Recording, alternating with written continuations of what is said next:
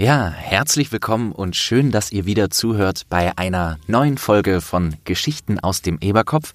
Freut mich sehr, dass ihr wieder dabei seid. Nach der letzten Folge, als ich das Gespräch von Professor McGonagall und Aberforth mitgehört habe, ist ein bisschen was passiert. Es ist ein alter Bekannter gekommen, mit dem ich kurz gequatscht habe und der versucht jetzt auch gerade Professor McGonagall für uns als Interviewpartnerin zu gewinnen. Gut für mich, dann muss ich das nicht machen. Ja, und im Schankraum vom Eberkopf ist es gerade relativ voll geworden. Deswegen habe ich mich auch nach hier hinten verzogen, in ja sozusagen den Hinterraum vom Eberkopf. Vielleicht erinnert ihr euch noch da, wo ich das äh, Interview mit Moderick Cambridge geführt habe. Und hier warte ich jetzt, bis hoffentlich Professor McGonagall kommt. Bis sie kommt, wollte ich euch noch auf eine andere Sache hinweisen. Wenn ihr uns jetzt auf Patreon unterstützt, das ist so eine Plattform, wo man Kunstschaffende monatlich unterstützen kann. Wenn ihr uns da mit 5 Euro pro Monat supportet, bekommt ihr alle zwei Monate Spots, sausendes Spezialblatt. Zu euch nach Hause geschickt, per Expresseule direkt in eurem Briefkasten. Was ist Spots sausendes Spezialblatt? Kurz erklärt, das ist ja eine Art Newsblatt, herausgegeben von unserer lieben Leonora Spots selbst. Und da trägt sie Informationen aus der magischen Welt zusammen und äh, schreibt sie auf. Sind auch ein paar kleine süße Bildchen dabei und so weiter. Und äh, ja, Neuigkeiten aus dem Ministerium, Klatsch und Tratsch über Hexen und Zauberer. Und äh, es sind auch ein paar coole magische Tipps immer wieder dabei. Ich habe das Glück, dass Leonora Spots auch auf Hörbücher abfährt und so haben wir eine Art Kooperation mit ihr klar machen können. Und wir können diese Ausgaben, die wir haben, dann an euch weiterschicken. Also, ich hoffe, das ist ein kleiner Antrieb für Leute, die dieses Projekt hier am Leben halten wollen und uns supporten möchten. Wenn ihr keine Kohle habt, alles gut. Das geht hier nur gerade raus an die reichen Kobolde unter euch, die auch mal gewillt sind, von ihrem Reichtum was abzugeben. Und natürlich am allercoolsten ist, wenn ihr dieses Projekt hier einfach weiterempfehlt. Das habe ich auch schon häufig erwähnt, aber nur noch mal zusammengefasst. Ja, und jetzt, wo ich hier sitze und äh, mein Butterbier schon wieder so gut wie leer ist. Ähm, aber da hätte ich mir vorher eins holen sollen, bevor ich die Aufnahme hier gestartet habe. Ihr hört das sicher, dass im Hintergrund der Kamin an ist. Leute, die diesen Podcast hier aufmerksam verfolgen, wissen ja vielleicht, dass Aberforth eigentlich diesen Kamin hier ungern anhat, weil äh, wohl früher Leute immer unangekündigt in den Eberkopf übers Flohnetzwerk hier einfach aufgetaucht sind. Aber er scheint auch da äh, ein bisschen lockerer geworden zu sein. Und ja, mir ist es, also ich, habe bis jetzt noch nicht beobachtet, dass hier irgendjemand einfach so aufgetaucht ist. Ein paar von euch haben ja in die Kommentare auch Fragen an Professor McGonagall gestellt. Ja, die Kommentare habe ich natürlich alle aufgeschrieben und werde, wenn Professor McGonagall gleich kommt, diese äh, Fragen auch stellen. Wartet mal. Ah, da kommt schon jemand. Ah, Hagrid. Oh, oh, ei, ei, ei. Hier ist es aber ganz schön muggelig. Ja, ich weiß, der Kamin ist ziemlich warm hier, aber ich find's ganz angenehm. Ah, Mo, das war ja ein Wortwitz, den ich loswerden wollte. Ach so, ja, oh, muggelig, klar. Äh, äh, ähm, da war ich wieder ein bisschen langsam. Ah, ein bisschen wenig Sauerstoff an deiner Rübe, was? ja, ich hock mich mal auf diesen Sessel hier. So. Meinst du, ich kann diesen Stuhl hier für meinen Mantel nehmen? Brauchst du den? Äh, na klar, nee, nee, ich brauch den nicht. Hier. Ah, super, dank dir. So. Ach, je. Oh, Vorsicht, Hagrid, pass auf. Hier, dir ist da was rausgefallen. Warte. Äh, Ah, Hagrid, das ist aber ganz schön glibberig. Ach nee, oh, diese verfluchten Dinger. Ja, die habe ich heute schon den ganzen Tag gesucht. Sag mal, Hagrid, was ist das denn? Das fühlt sich irgendwie an wie warmer Matsch. Oh, das hier, nun ja. Das sind Stöberfischaugen. Was ist das? Na, pass mir bloß auf mit denen. Die kosten mir einen ordentlichen Beutel Galeonen. Was ist denn bitte ein Stöberfisch? Wofür brauchst du solche Augen? Und wieso liegen die einfach so in deiner Jacke rum? Ach so, naja, hab sie äh, in die äh, Jackentasche, hatte keinen Behälter dabei natürlich. Also, äh, naja, also Stöberfisch ist eigentlich ein magisches Wesen, verstehst du? Aber halt in Fischform. Er lebt auf dem Meeresgrund und ernährt sich ausschließlich von magischen Fossilien. Also magische Tiere, deren sterbliche Überreste über die Zeit versteinert wurden. über Hunderttausende von Jahren liegen die auf dem Meeresgrund rum. So, ja. Äh, und der Stöberfisch, äh, der sucht diese Fossilien auf, und dann, wenn sie einen gefunden haben, schießen sie mit ihren Zähnen wie so ein Torpedo auf den Stein, in dem das Fossil gefangen ist. Und nehmen den, ja, den entstandenen Steinstaub, also ja, diesen Fossilstaub, wie auch immer man das dann nennt, in sich auf und ernähren sich davon. Äh, ja, natürlich ist in diesem Staub auch noch ein Rest von, ja, magischer Energie enthalten. Stöberfische können mit ihren Zähnen schießen?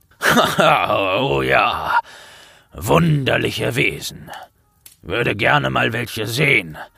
Aber natürlich auch mordsgefährlich, diese Dinger. Und das ist nicht mal das Einzige, was die können. Ihre Augen müssen das Gestein ja, einem Röntgenblick gleich durchschauen, um zu sehen, ob ein Fossil dort drin ist.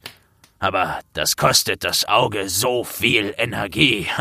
Ja, deswegen müssen die Stöberfische einmal im Jahr in das seichte Gewässer an die Küste und ihre Augen sonnen. Was? Sie, Sie sonnen Ihre Augen? Äh, ja, so kann man das nennen.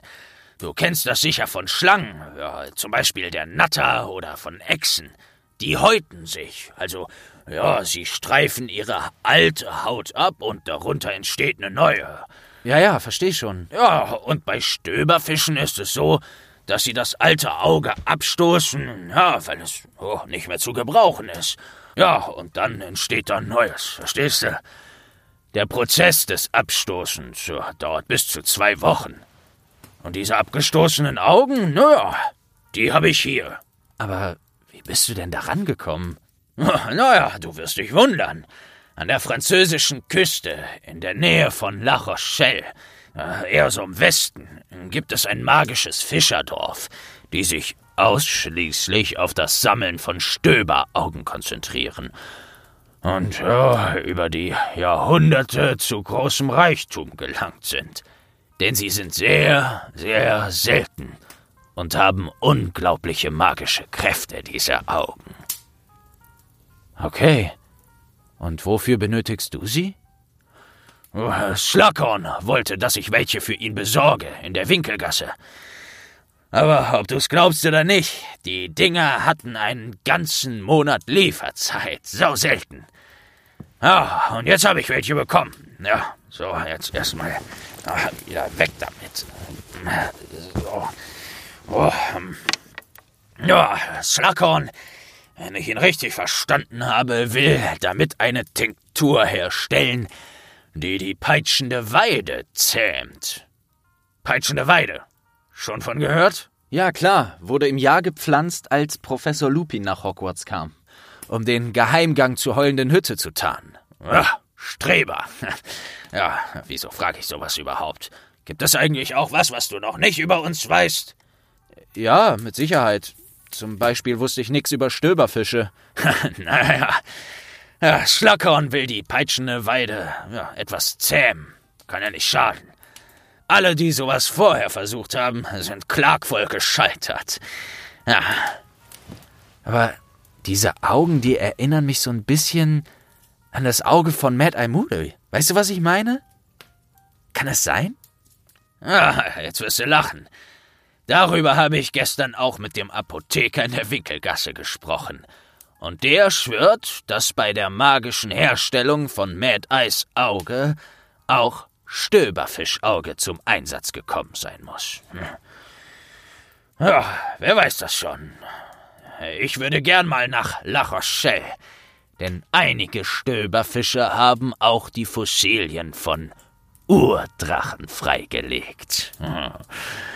Ah, es konnten noch Knochenfragmente von ihnen geborgen werden, bevor die Stöberfische alles aufgesaugt haben. Oh, das muss ein mächtiger Anblick sein. Ja.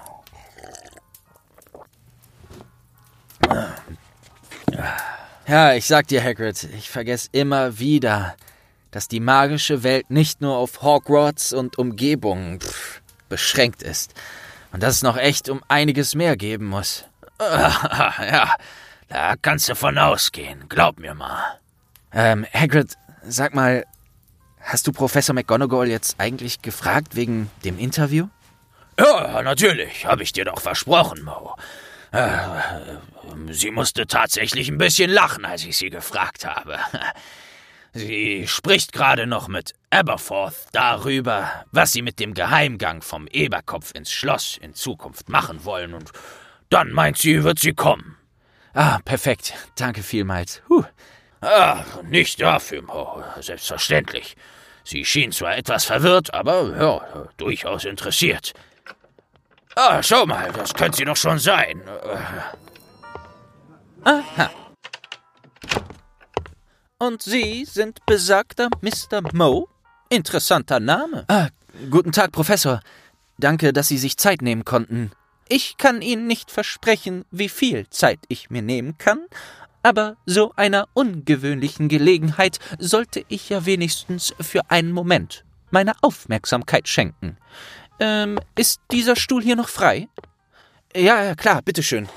Äh, sehr aufmerksam, vielen Dank. Äh, Hagrid, ich hätte auf Sie hören sollen. Was meinen Sie, Professor? Mr. Wohltan scheint sich doch als Scharlatan herauskristallisiert zu haben. Er hat mir versichert, dass die Bestellung heute Morgen um neun Uhr am Schloss ankommt. Jetzt haben wir neun Uhr abends. Mal wieder ein Schuss ins Leere, was internationale Kooperation angeht. Ach so, ja, habe ich Ihnen gesagt, Professor. Hätten wir besser bei seinem Bruder Sultan Vultan bestellen sollen. Ja, das mag durchaus der standfestere Plan gewesen sein, Hagrid. Aber Sultan fordert das Doppelte an Galeon. Und bei den ganzen Geldern, die erst vom Schulrat genehmigt werden müssen, ist jeder Sickel zu sparen. Die haben erst letztens einen Riesenaufstand geprobt, als ich die Himmelbettvorhänge erneuern lassen wollte. Sie meinen, es sei ja nicht schlimm, dass die Hälfte von denen leicht angeschmort sind. Aber so einen Schabernack lass ich nicht mit mir treiben, Hagrid. Äh, nein, natürlich nicht, Professor. Nur weil Hallius Walden, welcher vor kurzem in den Schulrat gewählt wurde, im Hause Slytherin war, wo zufällig kein einziges Himmelbett beschädigt wurde. naja, wie auch immer. Entschuldigen Sie bitte, Mr. Moe, interne Angelegenheiten. Ah nein, alles gut. Äh, wenn ich fragen darf, auf was für eine Bestellung warten Sie im Schloss? Ah, nun ja, durch die Schlacht in Hogwarts ist ein Großteil der Wandteppiche verbrannt. Also hat Professor McGonagall eine Großbestellung bei Mr. Woolton aufgesetzt. Richtig was sich allerdings jetzt als großer Fehler herausstellt. Aber wir wollen doch auch, dass zukünftige Schulgenerationen es nicht allzu leicht haben, um zum Beispiel in die Speisekammer zu gelangen. Nun gut, äh, ich werde ihm morgen früh einen gezuckerten Heuler zusenden. Aber nun zu Ihnen, Mr. Moe. Wie kommt es, dass ein Journalist in der magischen Welt recherchiert und dies als Tonband Muggeln zur Verfügung stellt? Ach so, nun ja, also, wenn Ihnen das nicht passt, dann. Ja, bitte, verstehen Sie mich nicht falsch. Beantworten Sie einfach die Frage. Ja klar, aber ob Sie es glauben oder nicht, die Menschen, die das hier hören werden, haben ein großes Interesse an dem, was hier und vor allem in Hogwarts so vor sich geht. Ah, sehen Sie, eine einfache Antwort. Naja, solange Sie dem Schulrat nicht weitergeben, was ich über ihn denke, sollte ich kein Problem damit haben. Also, dieses Gespräch hier wird doch nicht in der magischen Welt ausgestrahlt, oder? Ach so, nein, nein, nein, da habe ich keine Kontakte. Äh, aber Äh, darf ich Sie mal fragen, wieso. Naja, Sie kein Problem damit haben, dass es in der Muggelwelt ausgestrahlt wird? Ach so, natürlich. Es ist ganz einfach. Sie, Mr. Moe, können unmöglich zu 100 Prozent ein Muggel sein, sonst würden Sie vieles, wie zum Beispiel dieses magische Feuer dort, gar nicht erst sehen können. Äh, sehen Sie dieses Feuer? Ähm, ja, gut. Das heißt, Irgendwo weit zurückliegend in ihrer Vergangenheit muss sich mal eine Hexe oder ein Zauberer rumgetrieben haben. Oder, naja, sie beherrschen Fähigkeiten außerhalb unserer Magie, die uns bis heute verborgen geblieben ist. Wie sie allerdings den Kniff vollführt haben, als Nicht-Zauberer hier in den Eberkopf zu gelangen, möchte ich vielleicht gar nicht erfahren. Aber allein die Tatsache, dass sie es geschafft haben, vergönnt ihnen ihre Anwesenheit hier, meiner Meinung nach. Und dass Menschen aus der Muggelwelt diese Aufnahmen hier hören, wird nichts verändern.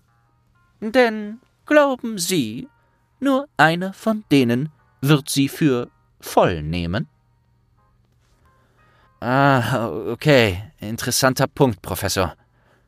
Durchaus interessant. Sie müssen wissen, mein Vater war ein Pfarrer in einer kleinen Gemeinde in Caithness, in den schottischen Highlands. Er war muggelstämmig. Und auch nachdem er mit meiner Mutter liiert war, sie war eine Hexe, fungierte er weiter als Pfarrer. So kam es, dass ich in den Schulferien viel Zeit in der Muggelgemeinde meines Vaters verbrachte. Irgendwann und jetzt werden Sie verstehen, wieso ich kein Problem mit Ihren Tonbandaufnahmen habe. Äh, irgendwann habe ich nach dem Gottesdienst bei Shortbread and Tea, einer schottischen Spezialität, damit begonnen, Geschichten über Hogwarts zu erzählen. Was zu meiner Zeit, zu meiner Schulzeit in Hogwarts, natürlich strikt verboten war, Muggeln etwas über Hogwarts preiszugeben. Nun ja, die Kinder liebten es. Sie riefen oft schon, wenn sie mich von weitem sahen, Minerva, Minerva, erzähl uns mehr vom verbotenen Wald. Oder im Kindergottesdienst sahen sie mich mit großen Augen an und warteten auf weitere Geschichten. Glauben Sie, dass eines dieser Kinder jemals der magischen Gesellschaft dadurch gefährlich wurde? Weil sie wirklich glaubten und dachten, dass das, was Minerva McGonagall erzählt, ist wahr? Das Schöne ist, dass es für die Kinder in diesem Moment eine Wahrheit war. Keines von ihnen hat je versucht, den verbotenen Wald aufzusuchen. Hm. Bestimmt gab es jene Kinder, die lange auf einen Brief aus Hogwarts warteten. Aber das ist das Schöne was diese Geschichten nicht magischen Menschen bescherten. Der Moment des Möglichen. Dieser Moment, vollends in eine Geschichte zu versinken und diese für real zu halten. Auch ich, selbstverständlich, wenn ich mal eine freie Minute von den Renovierungsarbeiten auf dem Schloss habe, setze ich mich in meinen Ledersessel und versinke in den Geschichten von Thaler Sternenscheu, eine wunderbare Erzählung einer Kristallfee, die von Stern zu Stern reist und den dort lebenden sphärischen Wesen einen Körper gibt und darüber berichtet, was für Gesellschaften sich daraus entwickeln, wenn sphärische Wesen einen Körper bekommen.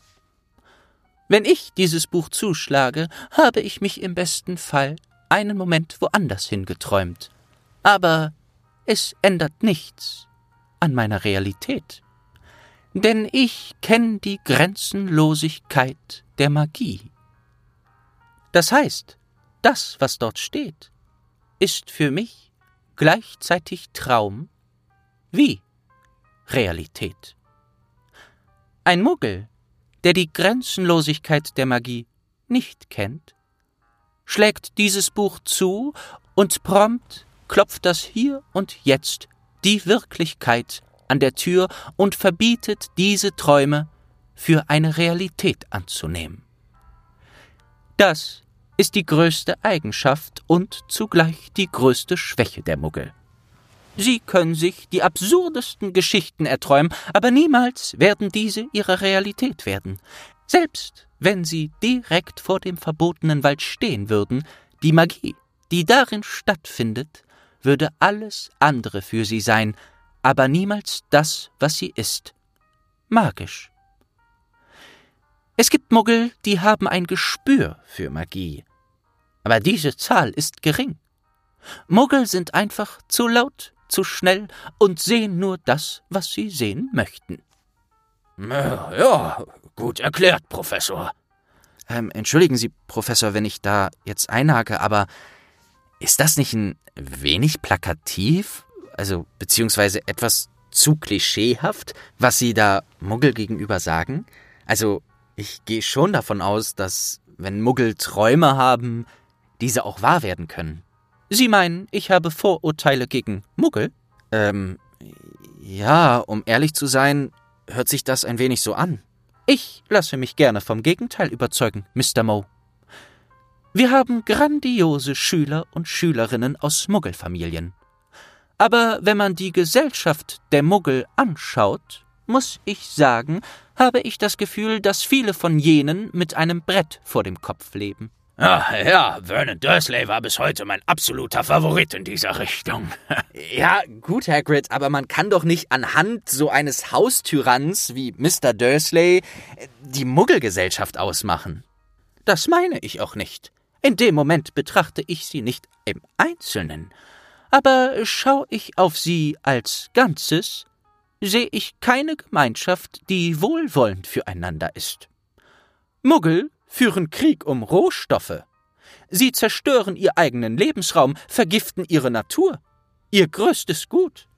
Sie halten sich ihresgleichen als Sklaven, damit die Wohlhabenden noch wohlhabender werden. Aber, äh, Professor, wenn ich Sie hier mal kurz unterbrechen darf. Ja? Die magische Gesellschaft hat doch auch ihre Sklaven. Was Lord Voldemort mit seiner schwarzen Magie angerichtet hat, spiegelt nicht die magische Gesellschaft wider, sondern die Abgründe eines Einzelnen. Ich meine, ja, mag sein, aber ich meine auch gar nicht Lord Voldemort. Ich meine Hauselfen? Was ist mit denen? Naja, die magische Welt hält sich magische Wesen als Sklaven. Ach so, ja, da hat Mo recht. Mr. Mo, was lernen wir daraus? Ich habe eine These in den Raum gestellt. Natürlich, um ein wenig zu provozieren.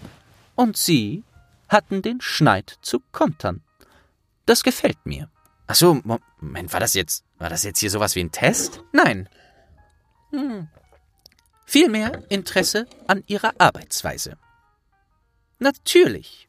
Jede Gesellschaft hat ihre Baustellen, und Sie merken, dass auch ich nicht gefeit von Vorurteilen bin über etwas, was meinem Lebensalltag fernliegt.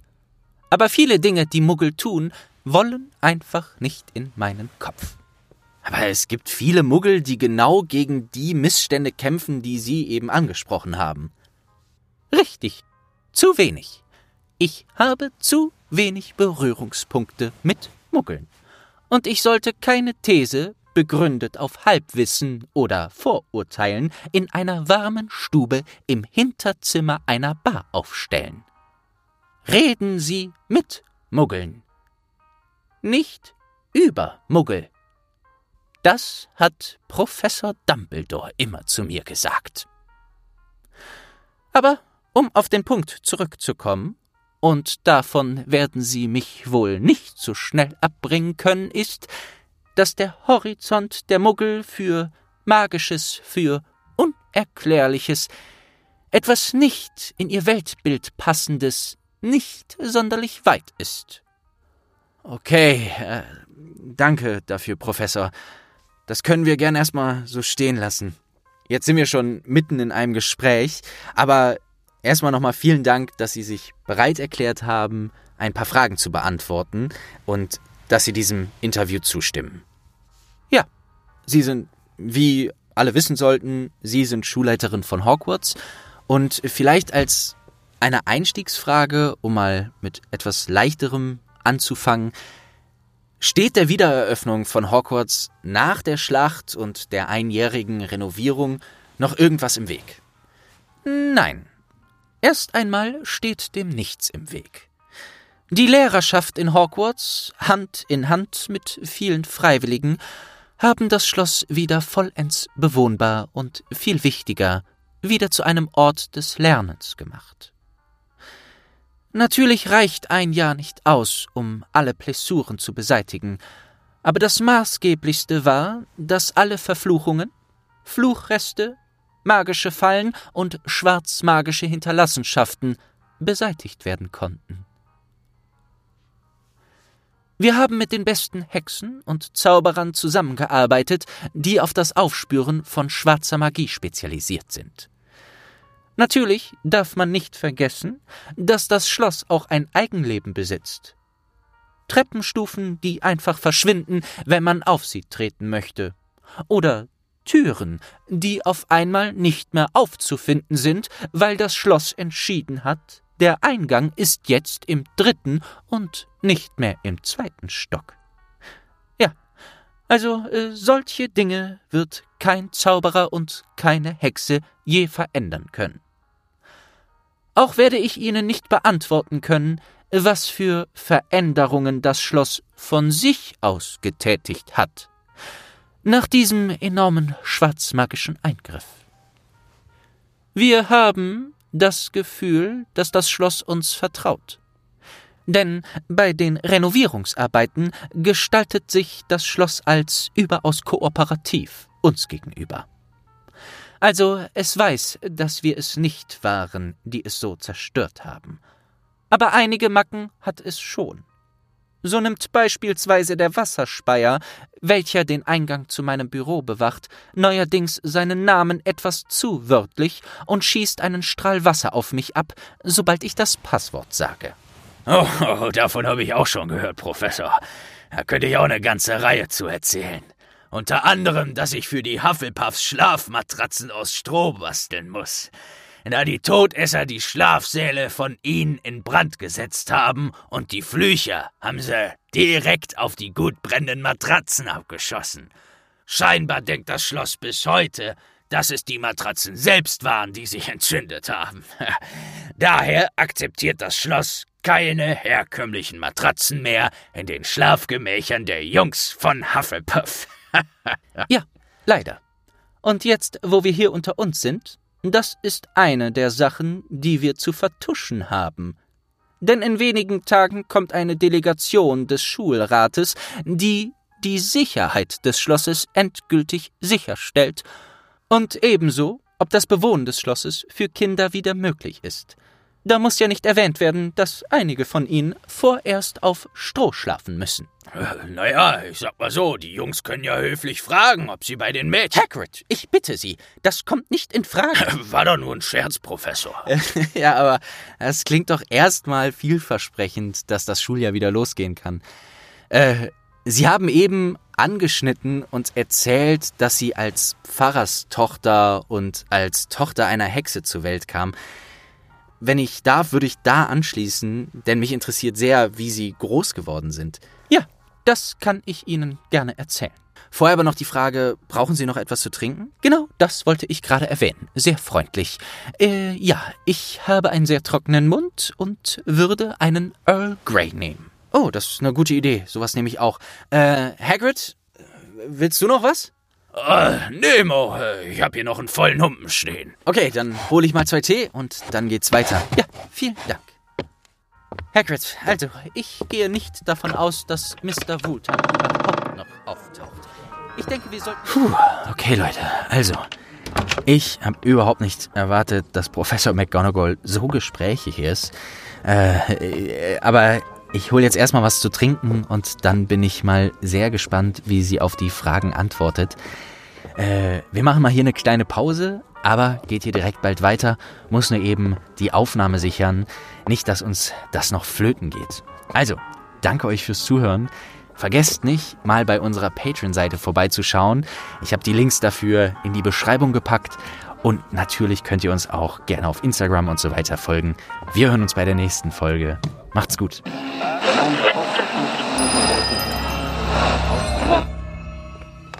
Uhu, hier ist eure Leonora. Ah, jetzt hat Mo am Ende schon ganz schön viel Werbung für sich selbst gemacht. Dabei habe ich mich doch jetzt schon so daran gewöhnt, das zu machen. Naja, dann würde ich sagen, ich mache das gleiche, aber in Form eines Gedichts, damit es euch nicht so sehr langweilt. Triggerwarnung für alle, die von schlechten Reimen oder Gedichten Zwiebelohrnässe bekommen. Schaltet besser schnell ab, es wird nämlich furchtbar. Lass Spaß und Magie verschmelzen, lausche Mo, anstatt Bücher zu wälzen. Neue Geschichten in bekannten Welten, gemeinsam mit den Zauberhelden. Über Patreon schicke Galeonen und wir werden dich belohnen. Dem Pfad in der Beschreibung folge geschwind. Neue Folgen und vieles mehr findest du bestimmt. Pack die Chance beim Schopf, dann sehen wir uns bald im Eberkopf. Puh, naja, war okay, denke ich. Das Beste, was ich nach zwei Feuerwhisky hinbekommen habe. Ah, da klopft eine Eule ans Fenster. Vielleicht wieder ein Brief von einem von euch. Ah, ich bin aufgeregt. Danke, danke, danke für euer Feedback. Das könnt ihr übrigens auch gern via Instagram schicken. Mo schickt mir das dann alles weiter. Mo Entertainment am Ende mit einem Unterstrich heißt er da. Wieso habe ich da eigentlich noch keinen Account? Ich bin doch quasi jetzt auch so halb Muggel. Jedenfalls fühle ich mich langsam so. Mo Entertainment. Lass uns was hören.